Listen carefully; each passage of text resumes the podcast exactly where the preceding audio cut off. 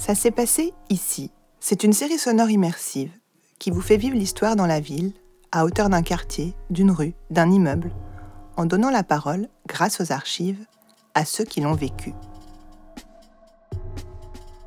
Dans la première saison de Ça s'est passé ici, Les Parisiens racontent la Shoah, je vous emmène dans les rues de Paris entre 1940 et 1945.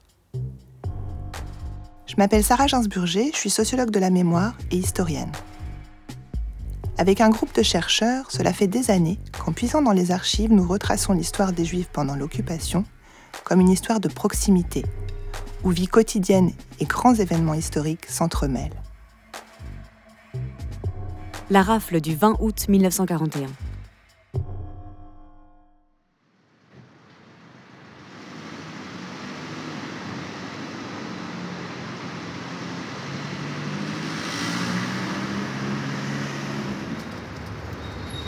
Nous sommes à Paris, dans le 11e arrondissement, au début de la rue du Faubourg Saint-Antoine.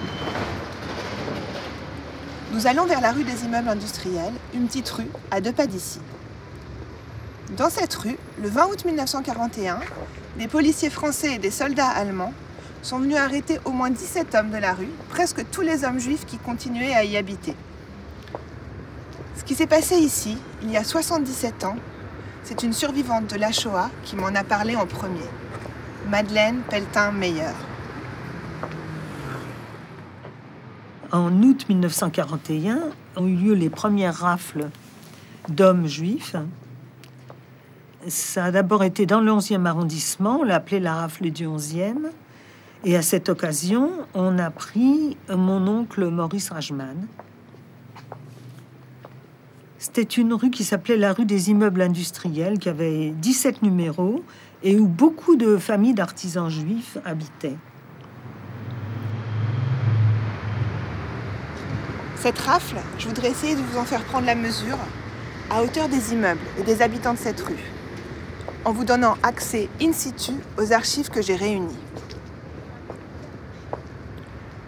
Le 20 août 1941, la rafle commence ici, vers 5h30 du matin.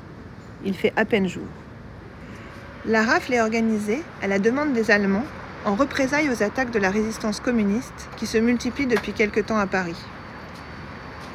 Les juifs de milieux modestes qui habitent ici sont souvent des sympathisants communistes. Ils sont des cibles toutes trouvées. Numéro de dossier juif 30 879. Nom Rajman. Prénom Mosiek. Chef de famille. Date de naissance 1891. Lieu Lublin. Nationalité polonaise. Profession ouvrier tricoteur. Domicile 1 rue des immeubles industriels, Paris 11e. C'est grâce aux informations contenues dans cette fiche que les policiers français viennent arrêter Moshe Reichmann, dit Maurice. Il habite ici au quatrième étage. Il vit avec sa femme et ses deux fils, Marcel, jeune homme, et Simon, qui a 14 ans à l'époque trois inspecteurs de police sont venus arrêter mon père à la maison.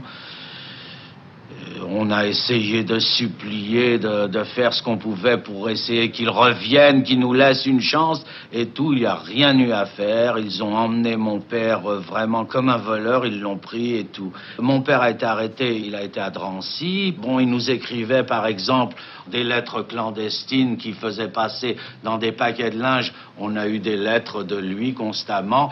Il a été très courageux, il a été déporté par la suite à Auschwitz. Euh, en revenant de déportation, j'ai su qu'il a vécu en tout trois semaines au camp et qu'il est mort là-bas. Nous, ça nous a extrêmement marqué. Je crois que ça a été une évolution parce que on a senti à ce moment-là que ce n'était plus de la rigolade, mais qu'on en voulait vraiment à, à, notre vie en tant que juif. On ne savait pas encore ce qu'on sait actuellement ou ce que nous, nous avons su par la suite quand nous-mêmes nous avons été déportés. Mais on a senti déjà que c'était vraiment quelque chose, un danger énorme. Simon Reichmann a aussi raconté que juste après l'arrestation de son père, lui et son frère vont immédiatement voir leur voisin de palier, Moïse Lichtenstein, pour le prévenir. Ils lui disent d'aller se cacher. Moïse répond qu'il est français, qu'il a fait la guerre 14-18 qu'il a été décoré et que jamais des policiers français ne viendront l'arrêter. L'après-midi même, il est emmené à son tour. Les fiches de recensement des juifs de la rue, je les ai toutes réunies. Ce sont des imprimés types qui ont servi à organiser la rafle. Des fiches cartonnées d'environ 10 cm avec des informations ajoutées à la main.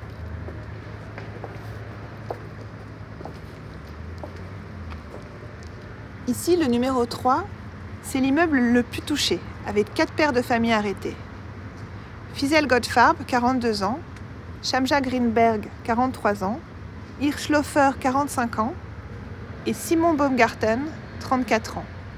Il est marié et père de deux enfants, Jacques et Ginette. Elle avait 8 ans à l'époque.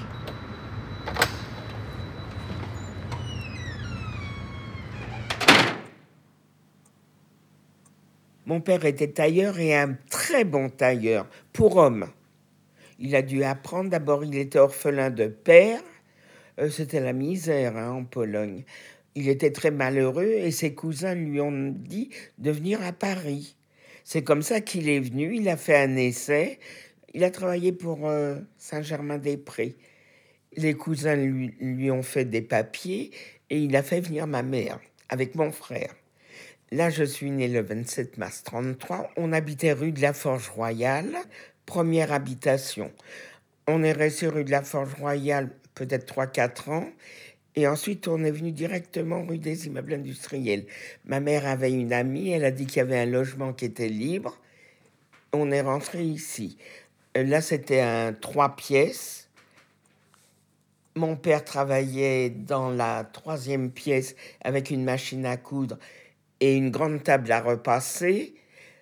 C'était déjà un appartement très bien, avec de la lumière et des WC. Il n'y avait pas de douche, il y avait des, des bains-douches en face.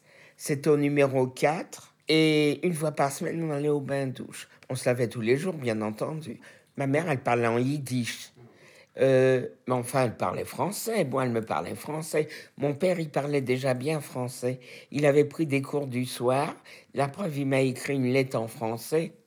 mauvais français, mais bien. Il voulait à tout prix euh, s'intégrer totalement. Il était athée. Ma mère, elle était traditionnelle, mais on n'était pas religieux du tout. On mangeait du jambon, on mangeait tout. On savait qu'on était juif, ça c'est sûr. Tout le monde le savait d'ailleurs. Ginette vit toujours dans l'appartement au deuxième étage sur cour où son père a été arrêté. Il a ouvert la porte et il voulait partir par la fenêtre. J'ai la fenêtre qui donne dans, le, dans la chambre à coucher. Ma mère, elle lui a dit, mais on t'a vu, puisque c'est mon père qui avait ouvert. Elle s'en est toujours voulu il se serait peut-être sauvé si, si on lui en avait laissé l'occasion. Moi, j'étais pas là, j'étais en vacances avec mon frère. On était chez des paysans, je me rappelle pas où. Je crois que c'était dans le Loiret. Et quand on est rentré, alors j'ai commencé à crier papa, papa, papa. Il n'était plus là. J'hurlais, il paraît. Ça, c'est ce qu'on m'a raconté. Puis elle m'a dit ne t'inquiète pas, ne t'inquiète pas, il va revenir. Qu'est-ce que vous vouliez qu'elle me dise? D'abord, elle pensait qu'ils allaient être libérés. Après la rafle, les hommes arrêtés sont conduits en bus au camp de Drancy, à 15 km de Paris. C'est un grand bâtiment de quatre étages, en forme de U, entouré de barbelés, avec des miradors. Alors, lorsqu'il était à, à Drancy, on a eu la chance d'aller le voir une ou deux fois, je ne sais pas, dans un café, face à Drancy. Je me souviens quand on est arrivé devant, je sais qu'on était au café et on voyait les, prisonniers par les fenêtres. C'était des petites fenêtres, hein. ils étaient nombreux. Alors on est allé le voir. D'ailleurs, il m'a écrit qu'il nous avait vus, mais nous, on n'apercevait pas. On voyait des petits, des personnages euh, insignifiants, tout petits. Mais c'était, j'étais contente, j'avais vu mon père, distinguer mon père parce qu'ils étaient tous aux fenêtres. Ils guettaient tous leurs femmes ou leurs enfants. C'est normal. Par contre, mon père a été déporté dans le premier convoi, le 27 mars 42. Et il était content, j'ai une de ses lettres d'ailleurs. Il était content, il a dit il vaut mieux aller travailler que de mourir ici. Il est mort trois mois après, d'après ce qu'on nous a raconté. Il a attrapé le typhus. Mais moi, j'ai pas de souvenance de mon père. On dirait que je veux, je voulais mettre un. Je veux pas m'en souvenir. Même quand je regarde ces photos, je le vois pas. Vous voyez, je vois quelqu'un d'irréel.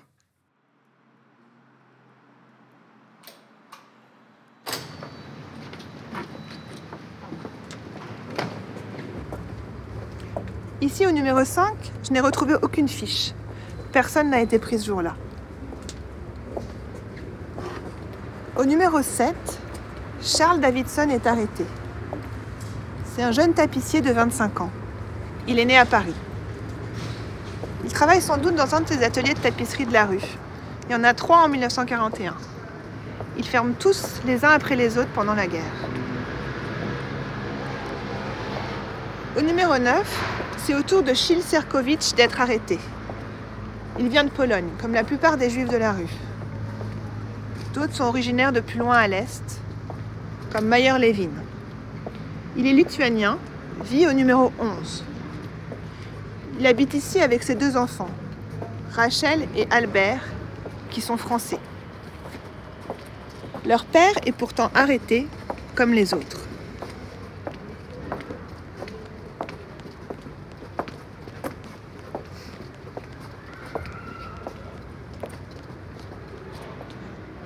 Au numéro 13, Suzanne Sneg vit avec sa mère, son beau-père et son demi-frère, Charles Dinerstein.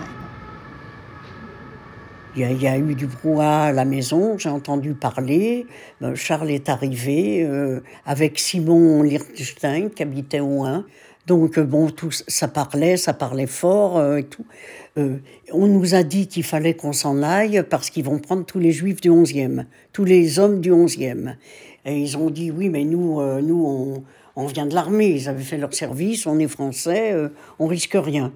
Voilà. Bon, mais ils ont été embarqués quand même, euh, voilà. Hein.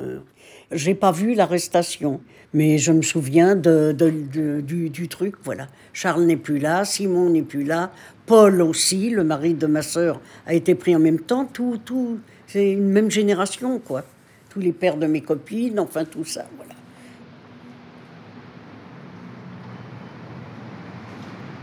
Dans le même immeuble que Charles, Moïse Marcu est aussi arrêté le 20 août. Il est roumain, marié, père de deux enfants. C'est le onzième homme arrêté de ce côté de la rue. Il a 37 ans. Il sera lui aussi déporté à Auschwitz.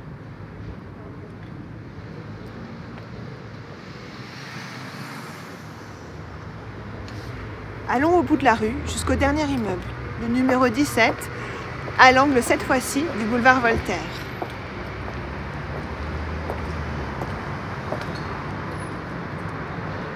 Ici, au deuxième étage sur cour, Judas Fark est pris dans son appartement où il travaille dans son atelier.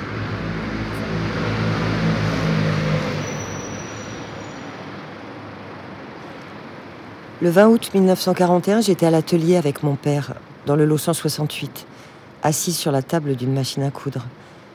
J'y étais toujours. C'est pourquoi ce sont mes seuls souvenirs d'enfance. La police est arrivée, elle a frappé à la porte. Monsieur Sfark, s'il vous plaît, prenez quelques affaires et venez avec nous. Mon père a pris une petite valise qui se trouvait sur le dessus d'une armoire située le long du mur mitoyen avec la salle d'eau. Il a rangé des effets dedans et je ne me souviens pas de la suite.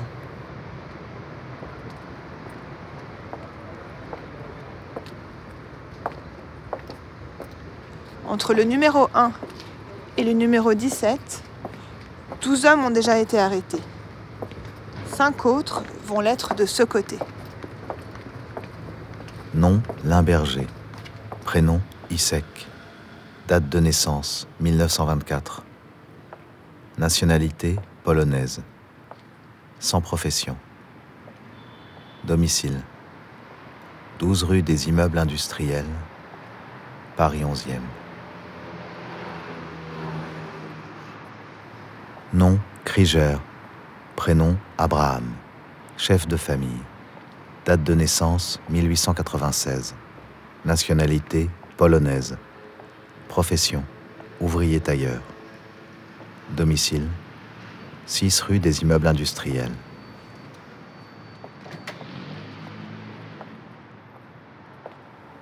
Nom Kempler.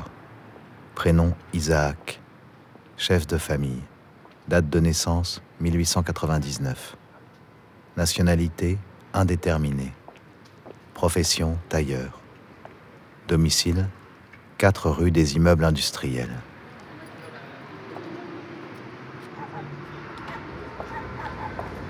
On arrive au bout de la rue.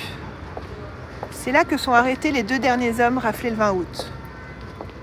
Moïse Nichli est né à Constantinople, en Turquie. Son fils Isaac à Paris. Ils sont tous les deux ébénistes. Après son arrestation, Isaac restera sept mois à Drancy, avant d'être déporté par le premier convoi qui quitte la France pour Auschwitz. Il a tout juste 21 ans. La veille de son départ, il adresse une lettre à sa famille. Sa mère la reçoit ici, dans cet immeuble, où elle vit seule et sans ressources avec deux adolescents. À ce moment-là, son mari, lui, est toujours détenu à Drancy. Drancy, le 26 mars 1942. Chère maman, j'ai reçu ta carte. Ça m'a fait grand plaisir d'avoir de vos nouvelles. De notre côté, nous sommes très bien. J'ai à te dire qu'il y a beaucoup de jeunes gens qui vont partir pour aller travailler. Je crois que je suis dans la liste. J'espère que vous n'allez pas vous faire de mauvais sang, car je suis bien content de partir. Je ne manquerai pas de t'écrire. Le travail, ça me fera du bien. Je voyagerai un peu. J'en ai assez d'être ici à rien faire. On doit partir d'un jour à l'autre. Alors tu n'auras qu'à attendre de mes nouvelles. Papa va bientôt t'écrire. Il te dira le reste. Je finis ma carte en vous embrassant. À bientôt. Votre fils aimé, Isaac dem Mame una Wiegele dazu.